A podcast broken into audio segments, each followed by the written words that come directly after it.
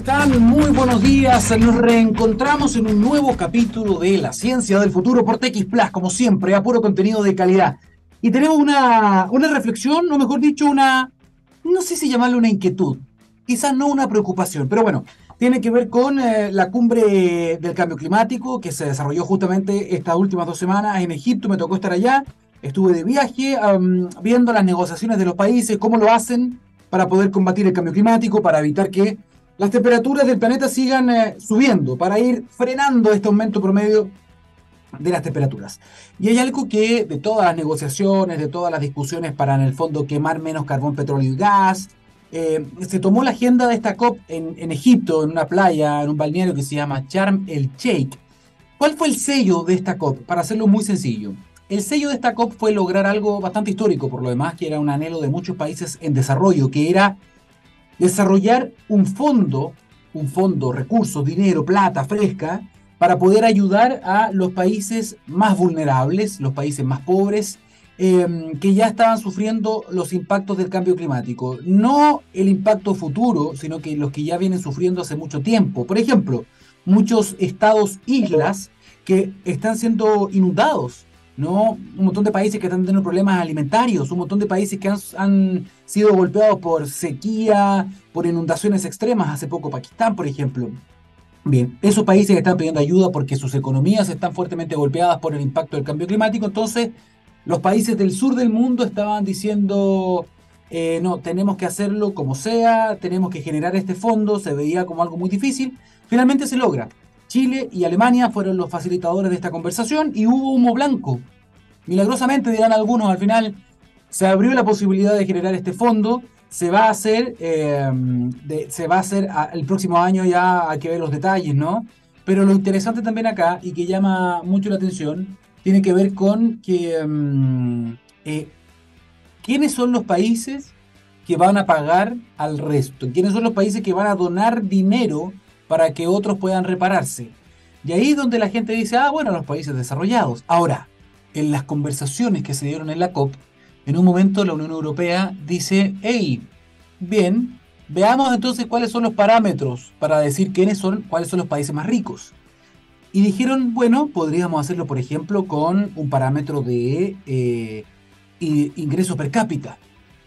Ingreso per cápita de más de 20 mil dólares. Atención, Chile tiene un ingreso per cápita de más de 20 mil dólares.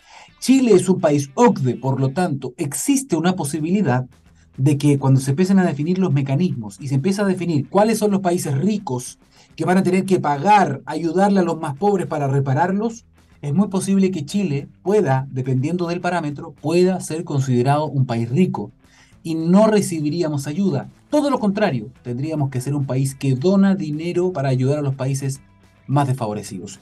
Interesante discusión la que se está dando. Bueno, esto se va a ir zanjando en la parte técnica, los detalles en diferentes reuniones durante eh, lo que queda del año y el próximo año, antes de llegar a la próxima COP, a la COP 28, que va a ser en eh, Emiratos Árabes Unidos.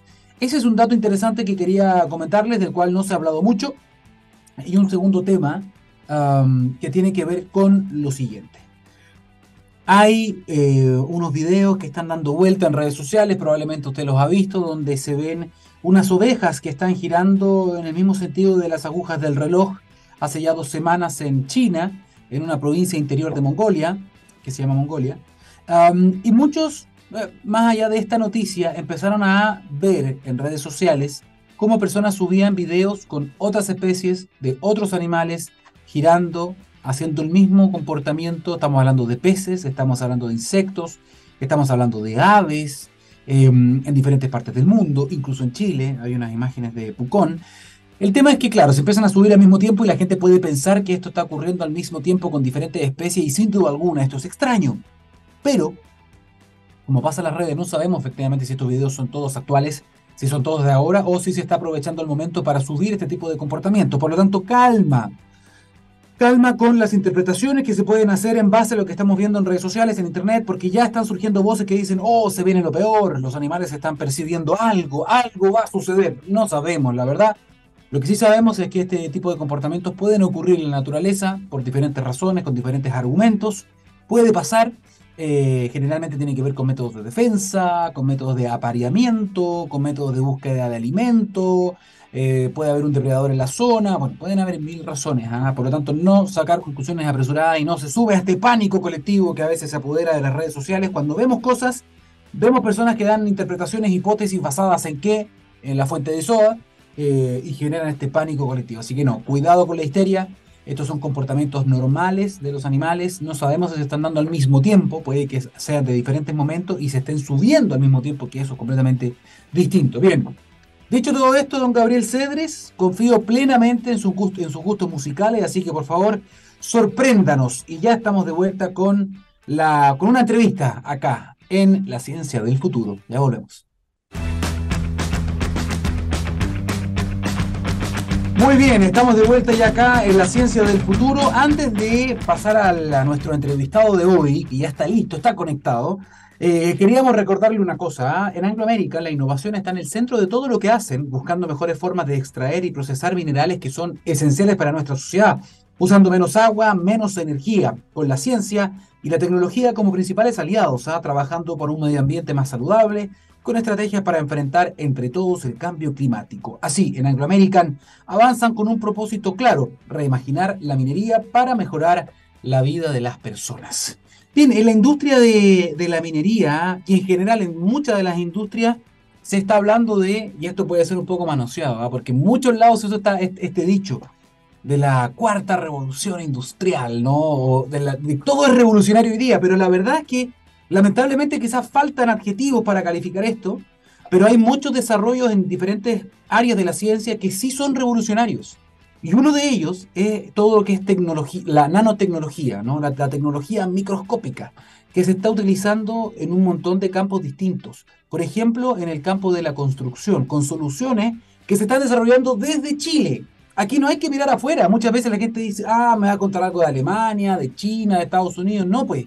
Nosotros acá en Chile tenemos científicos de excelencia en el área de la nanotecnología que están haciendo cosas que además están patentando. Le vamos a estar contando de todo esto, eh, pero no, no yo, evidentemente, sino que el que sabe de verdad. Así que invitamos al doctor eh, Roberto Lavín, él es director del Instituto de Ciencias Básicas de la Universidad Diego Portales y además investigador asociado de SEDENA, el Centro de Nanociencia y Nanotecnología. ¿Cómo está, doctor? Bienvenido a la Ciencia del Futuro. Muy bien. Muchas gracias por la invitación. Sabemos que estaba preparando una clase, doctor, así que eh, nos sentimos muy especiales porque nos haya dado este, este, ratito para conversar con nosotros y con nuestros auditores y auditoras respecto de, eh, de esta área ¿no? de la ciencia. Y a mí siempre me gusta partir por lo fundamental ¿ah? y, y, como por etapas. Antes de asumir que todo el mundo entiende lo que es la nanotecnología, sería interesante en el fondo, como si fuera una clase un poco, profesor, que nos diga primero cómo definimos nanotecnología. ¿Todo lo que es microscópico es nano? ¿Así se define nanotecnología? No necesariamente. En realidad hay una, hay una definición. Lo microscópico, tal como es la palabra, eh, tiene que ver con estructuras o materiales o microorganismos que son del orden de los micrómetros. Las bacterias, por ejemplo, las células vegetales, las células humanas, son microscópicas. Se pueden ver, por ejemplo, con un microscopio óptico, que utiliza eh, radiación visible, que tiene una longitud de onda grande, 500, 1000 nanómetros, eh, para ver estructuras. Entonces, todo lo microscópico es del orden de los micrómetros. ¿Qué es un micrómetro? 10 elevado a menos 6 metros. Eso es un micrómetro, es muy chiquitito. Nanométrico es más pequeño aún. Nanométrico es tomar un micrómetro, que es el tamaño de una célula, por ejemplo, dividirla en mil partes. Una de esas partes, una pequeña, una de esas mil partes de un micrómetro es un nanómetro. En ese ámbito hablamos de nanotecnología o de nanoestructura. La nanotecnología, por supuesto, es la manipulación con objetivos tecnológicos de nanoestructuras. Eso es a grosso modo. Y por lo tanto, si existe la palabra microscópico que yo mal utilice entonces, uno podría decir, ¿existe el concepto nanoscópico? Absolutamente. Nanoscópico puede ser por, ¿sí? ¿Nanoscópico? Absolutamente, sí. Ah, se utiliza en la jerga científica de las publicaciones todo el tiempo, por supuesto. Perdona, nada que ver con esto. Ah, vamos a entrar a tener un materia respecto de lo que ustedes están desarrollando, ¿cierto? Pero eh, si hablamos de tamaños, tú ya me has dado una dimensión a, nivel de células o bacterias que pueden ser observadas con un microscopio óptico. ¿Qué pasa, por ejemplo, con los virus? ¿Los virus ya estarían a una escala más nano o, o solo más? ¿Sí? Los virus generalmente son nanométricos, son nanoscópicos. De hecho, el coronavirus, por ejemplo, es de un tamaño nanométrico. Los virus no pueden, ser, no pueden ser observados al menos en su tamaño, sí pueden ser detectados por microscopios ópticos, pero no observados morfológicamente. No puede eh, investigar características eh, o forma, por ejemplo, tampoco el tamaño. Pero para eso existen otros. ¿Perdón? ¿Un microscopio electrónico sí o no? Absolutamente. Existen los microscopios electrónicos. Este es un concepto muy sencillo de explicar, eh, para que la gente lo entienda, y también es como se lo explico a mis alumnos. Los microscopios ópticos utilizan longitud de onda visible, luz visible. La luz es una onda. Nosotros no vemos esa característica ondulatoria, vemos solo el efecto. Pero es una onda. Y la resolución máxima de un dispositivo de observación tiene que ver justamente con la longitud de onda. La longitud de onda de la luz visible es alrededor de 500 a 700 nanómetros. Por lo tanto, solo puede ver objetos de manera resolutiva que tengan un tamaño superior a esa dimensión mínima de la, del, del, mismo instrumento de observación. Por eso que solo podemos ver microorganismos con microscopios ópticos. Bueno, y de hecho con el ojo humano nosotros también podemos ver solamente una pequeña parte del espectro, ¿no? Hay un montón de otros que podemos ver que algunos animales sí pueden ver el infrarrojo y otros más. Y por eso también que hay telescopios que son ópticos, que ven luz, y otros que en el fondo, no, sé si escuchan, pero ven como en el infrarrojo, ven tirado para rojo, cosas que nosotros no vemos. Exactamente. Es, es, una forma distinta de ver, porque eh, de hecho la radiación infrarroja, yo algo sé del tema porque también trabajo en algo de astrofísica, pero de laboratorio. La radiación infrarroja es eh, una radiación de longitud de onda muy grande. La radiación visible alguien se podría preguntar, esto es muy bonito, ¿por qué los seres humanos y la gran mayoría de los animales vemos solo un espectro pequeño, tal como tú mencionabas muy bien, de la radiación solar? Bueno, porque vivimos en la superficie de la Tierra y en la superficie de la Tierra ese espectro que al cual nosotros llamamos visible es el predominante en la superficie de la Tierra. Ese espectro, esa pequeña parte del espectro solar. Evolucionamos en ese ambiente, por lo tanto vemos eso. Pero otros animales que evolucionaron de noche ven el espectro infrarrojo, que es el predominante en la noche. Y ven en la oscuridad. Eh, ven como las cámaras térmicas, por decirlo así, con mayor resolución, por supuesto. Hay otros animales que, por supuesto, por ejemplo, ven de otra forma, ven el ultravioleta. ¿Por qué? Porque evolucionaron en un ambiente donde la radiación ultravioleta era la, predominante, etc. Entonces, los telescopios y tienen mayor resolución espacial y que pueden mirar muy lejos con mayor resolución de imagen, son justamente los telescopios infrarrojos porque la longitud de onda infrarroja es muy grande y por lo tanto llega más íntegra a la Tierra.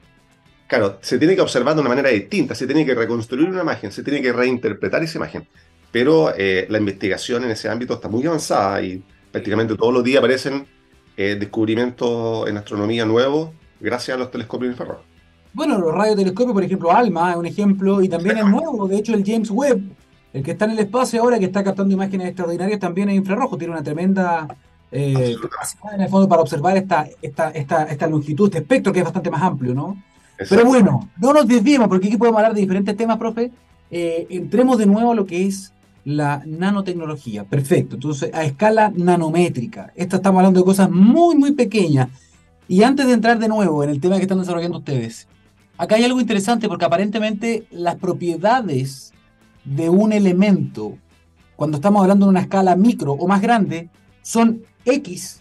Y las propiedades en el mundo más nanométrico son distintas, es decir, los mismos elementos se comportan de manera distinta cuando son muy, muy pequeños. ¿Es así? Absolutamente. Esa, de hecho, es la característica fundamental de eh, la nanociencia y de la nanotecnología. Eh, uno tiende a pensar por una cuestión básica, porque somos entes que tenemos sensores químicos, físicos, con determinadas eh, limitaciones, por supuesto. Eh, pero pensemos, por ejemplo, en el logro, que es un muy buen ejemplo, porque hay algunas copas, por ejemplo, algunos instrumentos. No sé si tú recuerdas, por ejemplo, que algunas vasijas en Roma o en Grecia tenían, la gente que podía hacerlo, por supuesto, pero tenían una cobertura de una, de una pintura de oro, las vasijas de agua, por ejemplo. Eso es porque las antiguas civilizaciones sabían que el oro, el cobre, la plata son antimicrobianos naturales. Entonces, por eso recubrían esas superficies eh, de la vasija de agua con oro. Pero ¿qué tiene que ver el oro con nanotecnología? Por ejemplo, el oro a escala macroscópica es conductor eléctrico.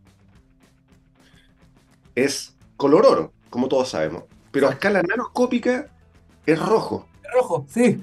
Sí, sí, sí, sí, Es rojo o incluso puede ser violeta. De hecho, conduce. Conduce.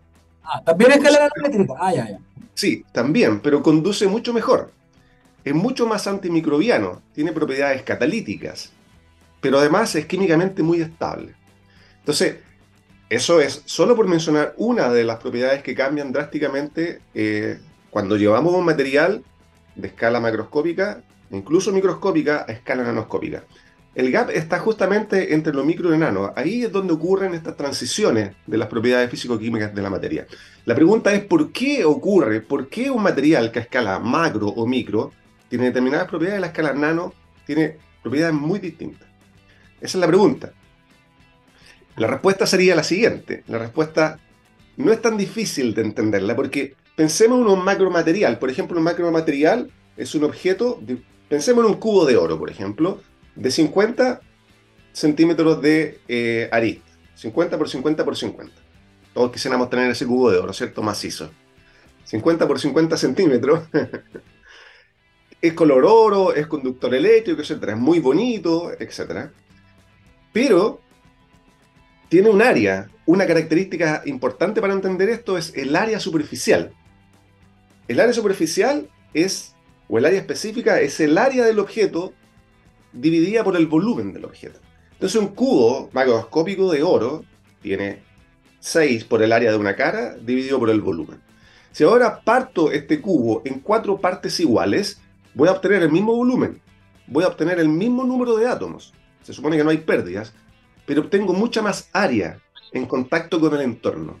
Si yo sigo dividiendo este cubo de oro en partes iguales, puedo llegar a la escala nanométrica, mantengo constante el volumen, la masa del material, el mismo número de átomos, pero los átomos, ahora que están visibles y en contacto con el entorno, son mucho más. El área superficial se, se incrementa de manera exponencial a medida que la materia va decreciendo en tamaño, por esta razón. Y cuando los átomos ya no están dentro del material, porque cuando están dentro del material no son interactuantes, no tienen la capacidad de interactuar con el entorno, con el medio pero cuando estamos a escala nanoscópica, prácticamente todos los átomos del material o de la nanoestructura son interactuantes con el medio. Y ahí es donde ocurre, por decirlo así, la magia. Ahí es cuando ocurren cosas interesantes. Por eso que el color, la reacción al calor, la interacción con la radiación electromagnética, etcétera, son muy distintas a el material macroscópico. Roberto, pero en el caso, por ejemplo, que nos diste del oro, en el caso del oro, las propiedades que tiene el oro conocidas se potencian a nivel nanométrico. En todos los casos y en todos los materiales, las propiedades que tiene el material grande, visible, se potencian o a veces van incluso en sentido contrario. Eh, hay eh, bueno, esa respuesta es fácil y difícil, por decirlo así, porque en realidad hay tantos efectos a nivel nanométrico, prácticamente se van descubriendo. Semana a semana o mes a mes, aparecen efectos nuevos. Por ejemplo, eh, la verdad es que la, gran mayoría de los materiales que son cristalinos, como los metales, mantienen las propiedades y las exacerban, las mejoran a nivel nanoscópico. Pero no así otros materiales que son amorfos, por ejemplo, que no son cristalinos. Hay, otro, hay materiales que tienen propiedades súper interesantes, como por ejemplo algunos metales a nivel nanoscópico son capaces de absorber de manera preferencial ciertas longitudes de onda del espectro solar, por ejemplo. De tal manera de que se calientan mucho, incluso a temperatura ambiente. A ese efecto se le llama hipertermia, creo, y que puede ser utilizado, ha sido propuesto, por ejemplo, para sensores y también, para, por ejemplo, para mejorar la producción de energía en colectores solares, por ejemplo, o en las plantas de desalinización, donde el mayor costo eh, en esas plantas está en evaporar el agua, tiene que evaporar para sacarle la sal. Es muy costoso eso. El agua purificada de esa manera es muy cara. Entonces estas nanopartículas ayudarían por esos efectos a mejorar esos procesos, por ejemplo. Entonces la respuesta es, es que eh, es muy diverso, pero sí. Ahora que usted menciona el tema de la, de, la, de la, desalación o la desalinización, hace poco estuve en España, por ejemplo, nos mostraban este proceso bastante conocido, ya creo yo, ¿ah? que el tema de la osmosis inversa. Utilizan membranas, ¿no? este tratamiento con membranas también es a escala nanométrica, ¿no? O sea, ¿eso es nanotecnología aplicada o no necesariamente? La osmosis inversa no necesariamente, pero hay muchas propuestas de osmosis inversa con nanomembranas, justamente. Porque, eh, eh, ah, porque, además las membranas pueden funcionar como filtrantes. Por ejemplo, si uno quiere eh, hacer osmosis, por ejemplo, para desanalizar agua, por supuesto es un buen muy método, pero eh, la osmosis tiene que hacerse en ese caso con membranas pequeñitas para que eh, eh, el, cloruro de sodio y otros elementos queden en un solo lado de la osmosis y esté solo el agua purificada en el otro lado. Entonces, la nanotecnología en realidad aporta en procesos clásicos como la osmosis, que es un proceso muy antiguo, de manera relevante.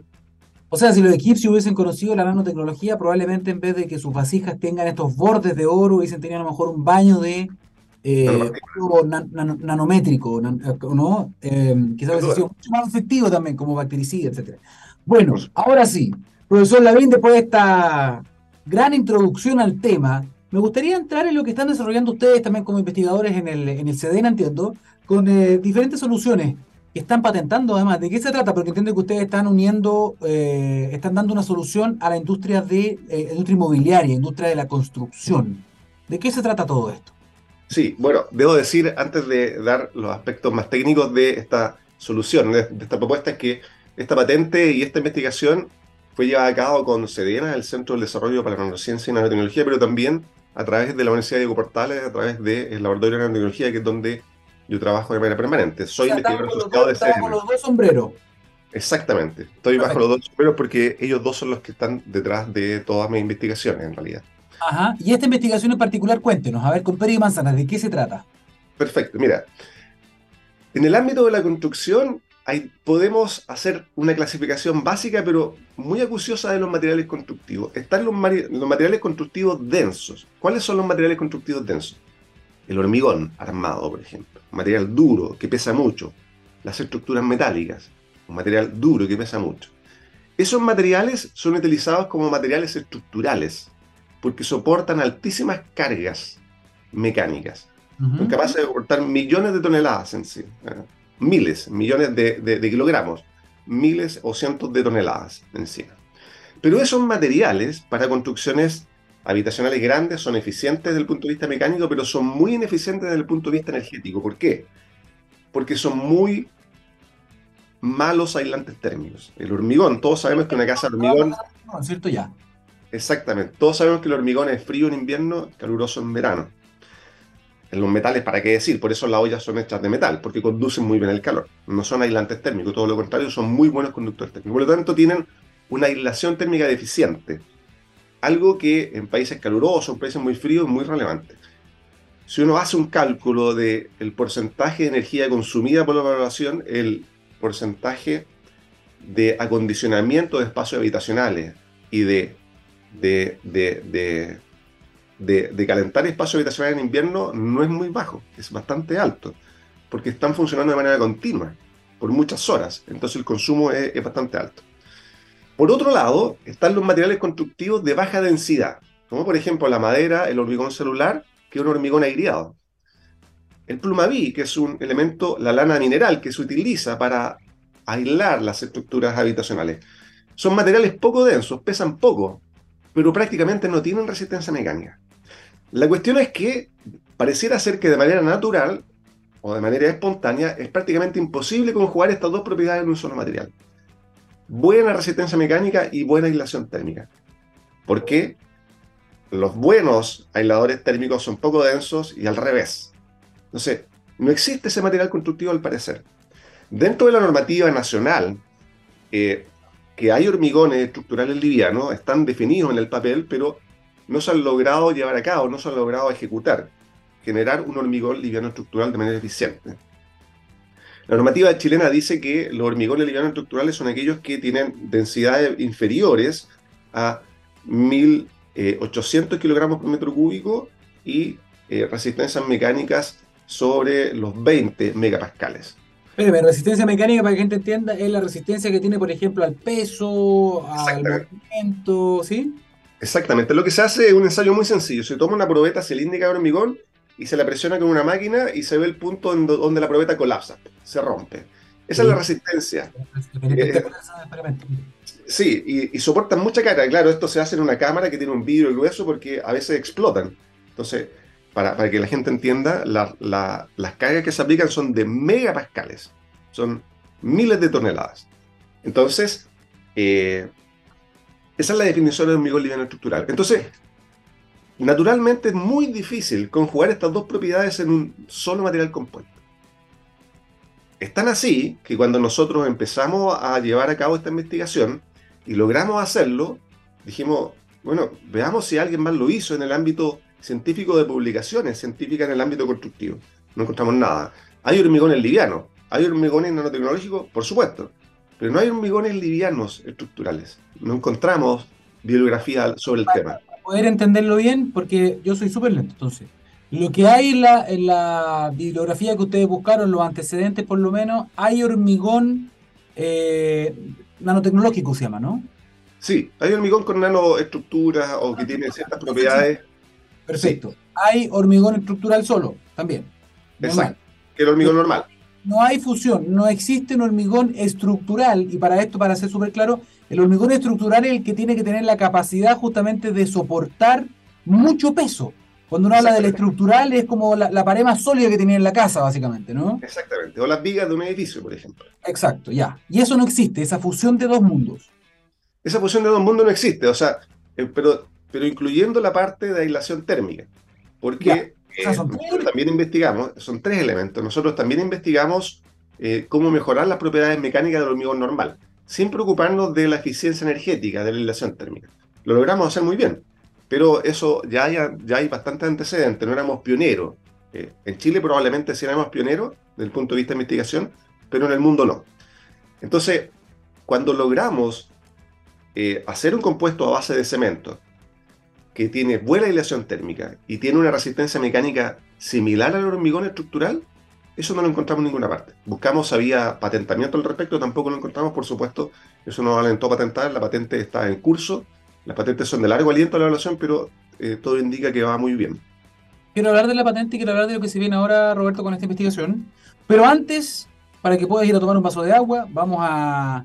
Voy a, voy a presentar una pausa musical para que las personas también puedan seguir sumándose a esta entrevista, don Gabriel Cedre. Usted ya está avisado, pero antes de eso le quería dar un consejo, ¿ah? porque ya llevamos 14 años con este continuo de mega sequía y el 2021, el año pasado, tuvimos el invierno más cálido de los últimos 72 años, lo que nos deja frente sin duda alguna a la, sequía más extrema de la historia para la zona centro-norte de nuestro país.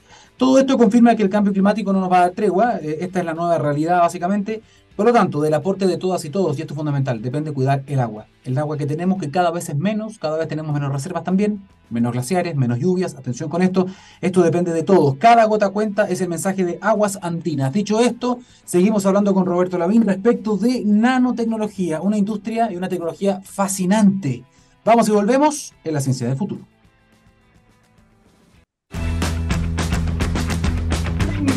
Estamos de vuelta. Te quedan, muchas preguntas respecto de esta tecnología patentada en Chile, desarrollada en Chile por la Universidad eh, Diego Portales, ahí me corrigen, sí, Diego Portales y también por el SEDENA, que estamos hablando de nanotecnología. Antes de volver con el profesor Lavín, eh, preguntarles una cosa, ¿han escuchado hablar alguna vez de Slack? Bueno, esta es una plataforma de mensajería de Salesforce que está basada en canales. ¿Para qué? Para reunir a personas y herramientas de una organización en un solo lugar.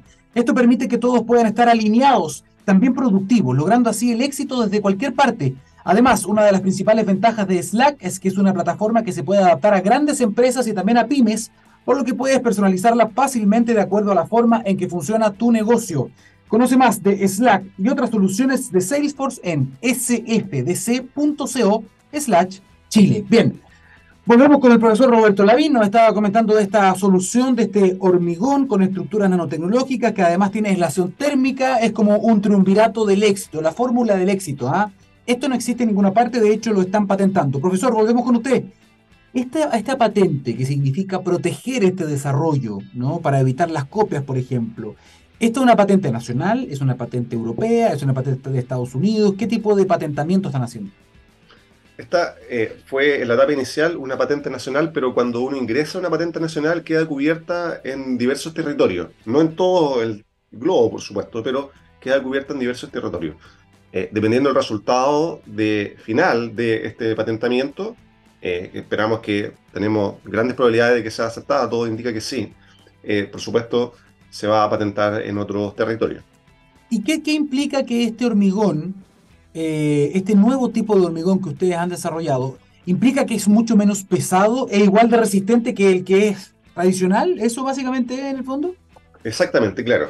Eh, Este hormigón es un hormigón que es más liviano porque tiene no solo las estructuras, porque el hormigón, para que ustedes sepan, la gente, probablemente todo el mundo sabe, pero no todos eh, con la exactitud precisa, el hormigón es piedra, agua, cemento y fierros. El, el hormigón armado tiene fierros adentro. Pero bueno, todos esos elementos son muy densos, entonces no tienen lesión térmica. Nosotros agregamos áridos livianos, podríamos decir, que son los que le otorgan la propiedad de aislación térmica. ¿No está contando el secreto, profesora? Cuidado, que le pueden robar la no, No, no, no, no es todo el secreto, es para que la gente entienda, simplemente no es todo el secreto. El secreto máximo está en realidad en la nanotecnología. Eso es muy difícil, aunque lo explique, muy difícil que alguien lo pueda manipular. Pero bueno, ese hormigón es liviano, ¿te fijas? Es aislante térmico, pero no es resistente a las cargas mecánicas. Si tú lo sometes a una carga mecánica como eh, el ensayo típico de compresión va a colapsar muy rápido. Es un hormigón de bajo desempeño mecánico y de buen desempeño energético. Bueno, con nanotecnología, con un nanocompuesto que nosotros desarrollamos de una determinada forma incorporado en la mezcla, nosotros le devolvemos al hormigón liviano los niveles de resistencia mecánica de un hormigón estructural. Esa es ese es el secreto, por decirlo así. Ese es el objetivo científico y tecnológico. Y con eso logramos diseñar este hormigón que hasta donde nosotros sabemos no existía en el mundo. Ahora, aquí viene un tema, vamos a volver al tema duro de la tecnología, pero también hay otro tema que tiene que ver con transferencia tecnológica. Esto es una investigación que se está haciendo desde una universidad y desde un centro de investigación, ¿cierto? Perfecto.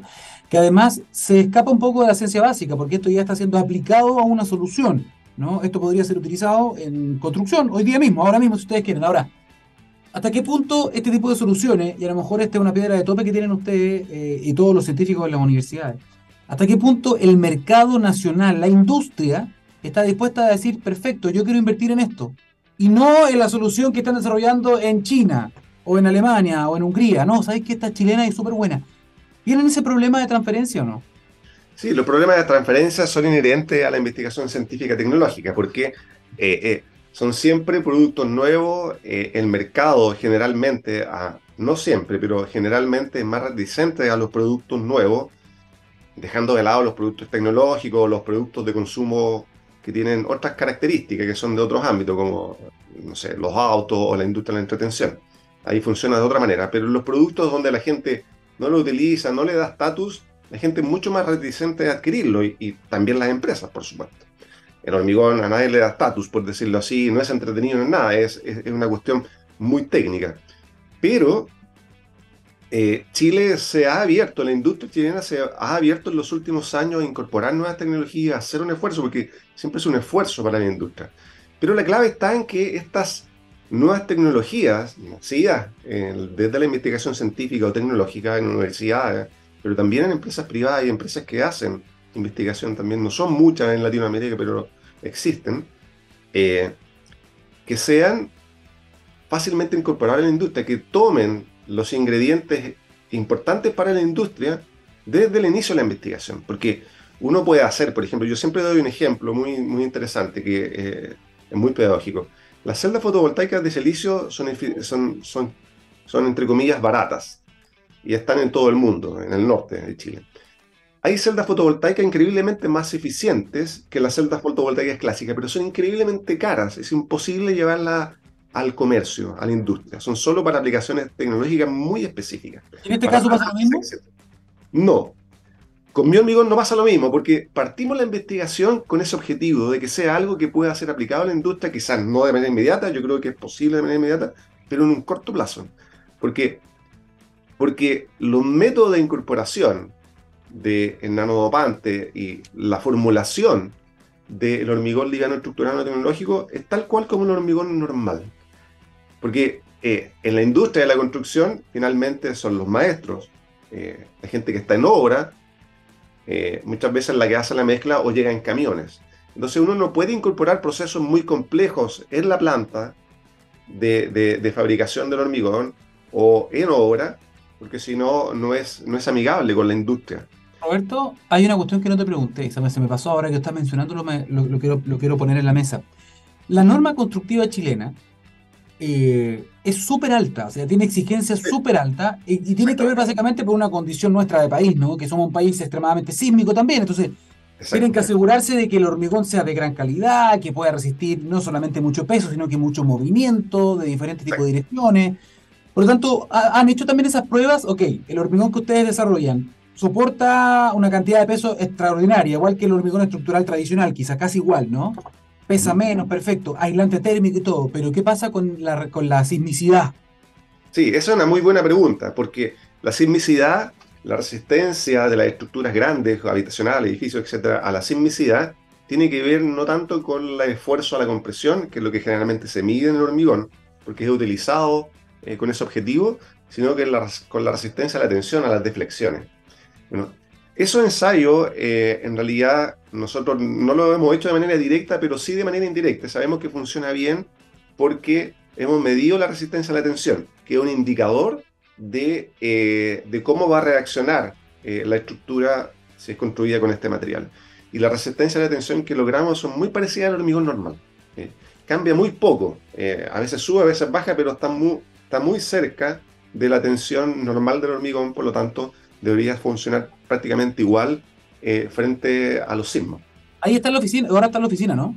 Estoy en la oficina no tiene ninguno de estos testigos de, hormigón ahora, ¿no? no no tengo ninguno de estos testigos. Eh, como, como tuvimos un cambio en el, en el cronograma, no alcancé, pero era mi intención. Pero, ¿Tiene eh, por ahí guardado esto? En otra parte, a lo mejor un testigo de hormigón normal, hormigón estructural normal, y uno de los de ustedes también, como los que muestra pedagógicamente, ¿los tiene por ahí? Eh, ¿En otro lado?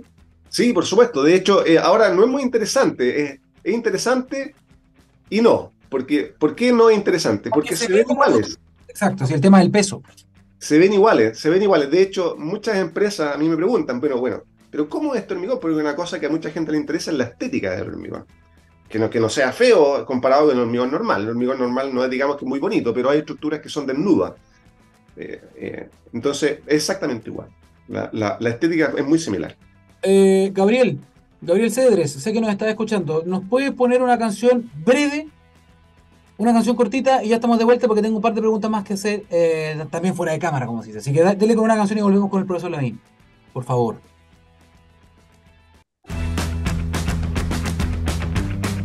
Estamos de vuelta con el profesor Roberto Lavín de la Universidad Diego Portales, del Sedena también nos estaba contando de este hormigón, hormigón estructural con eh, nanotecnología, con aislación térmica, que tiene buena resistencia además a la sismicidad, es decir, estaríamos hablando de un nuevo, ¿se podría decir un nuevo material o no, no, no, sería justo hablar de un nuevo material? Yo creo que sí, es un nuevo compuesto, es, un nuevo material constructivo, podríamos decir. Eh, utiliza, eh, probablemente lo más tecnológico de todo es justamente el nanocompuesto, eh, pero utiliza cemento normal. Se puede utilizar con distintos tipos de cemento, por supuesto. Y en términos de aislación térmica, ¿a qué se refiere? Que, por ejemplo, en verano podría ser muy fresco y en invierno podría retener el calor? Exactamente. De hecho, eh, yo he hecho ensayos básicos, por ejemplo, hicimos los ensayos de rigor científico y tecnológico eh, de ingeniería, eh, donde medimos la conductividad térmica del material y efectivamente 60% más baja la conductividad térmica. La conductividad térmica es el parámetro que indica qué tan bueno o malo es conduciendo el calor un material. El hormigón normal tiene una conductividad térmica, por ejemplo, de 1.2 watts por metro Kelvin. No voy, a, no voy a entrar en detalle, pero este hormigón es 60% más baja la conductividad térmica. Tiene de orden de 0.3 watts por metro Kelvin. Entonces, eh, eso significa que en invierno o en verano, el flujo de calor entrante o saliente es 60% menor, lo cual es bastante relevante. Por lo tanto, si lo hablamos en cuanto a qué pasaría en una casa, por ejemplo, ¿cómo, cómo reaccionaría esto? Claro, en verano sería eh, más fresca la casa porque el calor no penetraría de manera tan rápida. Eh, la cantidad de calor que penetraría desde las paredes exteriores al interior sería mucho menor. Haciendo un cálculo sencillo, no es tan sencillo, pero por proporción nomás, podríamos decir que un 50% más baja sería eh, la proporción de calor que entra a la casa. Y en invierno es lo mismo. En invierno el calor se escaparía en menor proporción. En invierno ocurre a la inversa el proceso de transferencia de calor. Eh, uno necesitaría entonces menos acondicionamiento en verano, acondicionamiento térmico, y menos calefacción en invierno. Esa es la idea, eh, que consuma menos energía, que las estructuras habitacionales consuman menos energía. Por supuesto, esto no tiene mucho sentido para puentes y otras cosas, porque está pensado para estructuras habitacionales. Por lo tanto, si lo pusiéramos en una frase corta, haciendo un resumen, ¿qué es lo que ustedes han desarrollado, profesor? hemos desarrollado un nuevo material constructivo a base de cemento, que es uno de los materiales constructivos más utilizados en el mundo. Nuevo, que tiene propiedades de aislación térmica mejoradas. El hormigón normal no es aislante térmico, este sí es aislante térmico, y mantiene aún la resistencia mecánica del hormigón normal.